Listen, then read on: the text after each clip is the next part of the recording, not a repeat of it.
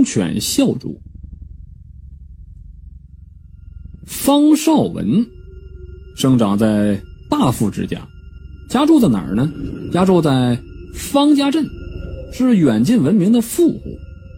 他爹呀，方富贵精明能干，白手起家，积累了万贯家财，可以说是家里边妻妾成群呐，田产房屋无数。但是呢，就这么一个儿子，骄纵宠溺之下。方少文只学会了吃喝嫖赌抽、坑蒙拐骗偷。说有一天呢，方富贵忽然之间是中风瘫痪了，大权旁落。方少文被这些个狐朋狗友撮合着啊，说呀，合伙去做生意去。结果也是落入圈套，赔了个底儿掉。这方富贵一听说这事儿，更是火上加火了，没几天就一命呜呼了。这方少文呢，仍然是自作聪明，轻信这酒肉朋友，又被骗去抵押房屋，想着呀想东山再起。谁知道呢，这是个圈套啊！最后赔的可以说是一文不名，被人夺了田产房屋，轰出家门去了。说这方少文走在大街上，一分钱没有了，怎么办呢？却发现他们家有一条老狗啊，跟着自己，他正生气呢。拿起砖头就砸那老狗，结果那老狗是哀嚎一声，夹着尾巴跑了。方少文走在大街上，饥肠辘辘，饿呀，把身上仅有的衣服都给当了，买了一身穷人不要的旧衣服穿上，走到镇上的饭馆大吃一顿。最后吃着这个圆溜溜的肚子，打着饱嗝，心满意足的迈步出来，却发现自己家的那条老狗又跟上来了，他走走停停的。那老狗也是走走停停的，始终和他保持着一段距离。当天晚上，这方少文来到城隍庙里边睡觉，老狗就在门口犹豫了一阵见方少文躺在那个干草堆上了，才偷偷的也溜进门来。方少文的眼睛是半睁半闭，一看这老狗进来了，啊，也不再赶他了。老狗这胆子也就大了，毕竟是自家主人嘛。这边挪一会儿，那边挪一会儿，方少文正感觉冷呢。哎，这俩人呢，一人一狗凑在一起也能互相取个暖，不是吗？最后这老狗就趴在方少文的身边上了。这一人一狗相拥而眠，倒也是不算太冷。第二天醒来，方少文又感觉到啊肚子饥饿啊，寻一个破碗出门去讨饭，都是一些个啊残羹冷炙。没有胃口，把这个破碗也摔了。回到庙里边，又歪着躺在那干草堆上。老狗排斥趴在地上，瞪着两只无辜的黑眼睛，一眨不眨的望着方少文。哎，这时候他心中灵机一动，忽然发现，眼前的这条狗，其实是一块可以充饥的狗肉啊！想到此处，他嘿嘿一笑，慢慢的起身，眼睛在这破庙里边找了一圈。找了一个棍子，装模作样的就要去拿，扭过身来要打那狗的时候，那狗早已经溜之大吉了。方少文气坏了，扔下棍子，听着肚子里边发出了咕噜咕噜的叫声来，气得呀躺下又睡。等再次醒来的时候，又到了晚上了。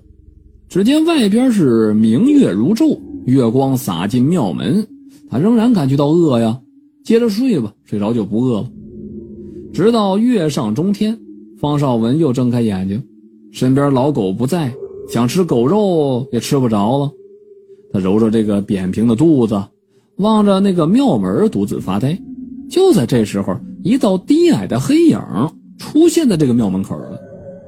方少文仔细的定睛一看，只见两只眼睛在这黑暗当中闪烁出碧绿的幽光来。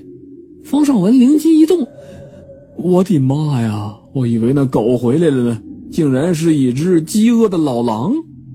这下他吓得是浑身颤抖了，连忙伸手去找那棍子，不料那老狼一下就飞了进来了，窜着自己就上来了，把方少文扑倒在地。方少文呢，惊悚的汗毛倒竖，嘴里边也是惊声尖叫，手臂胡乱挥动，和老狼又厮缠在一起，滚作一团。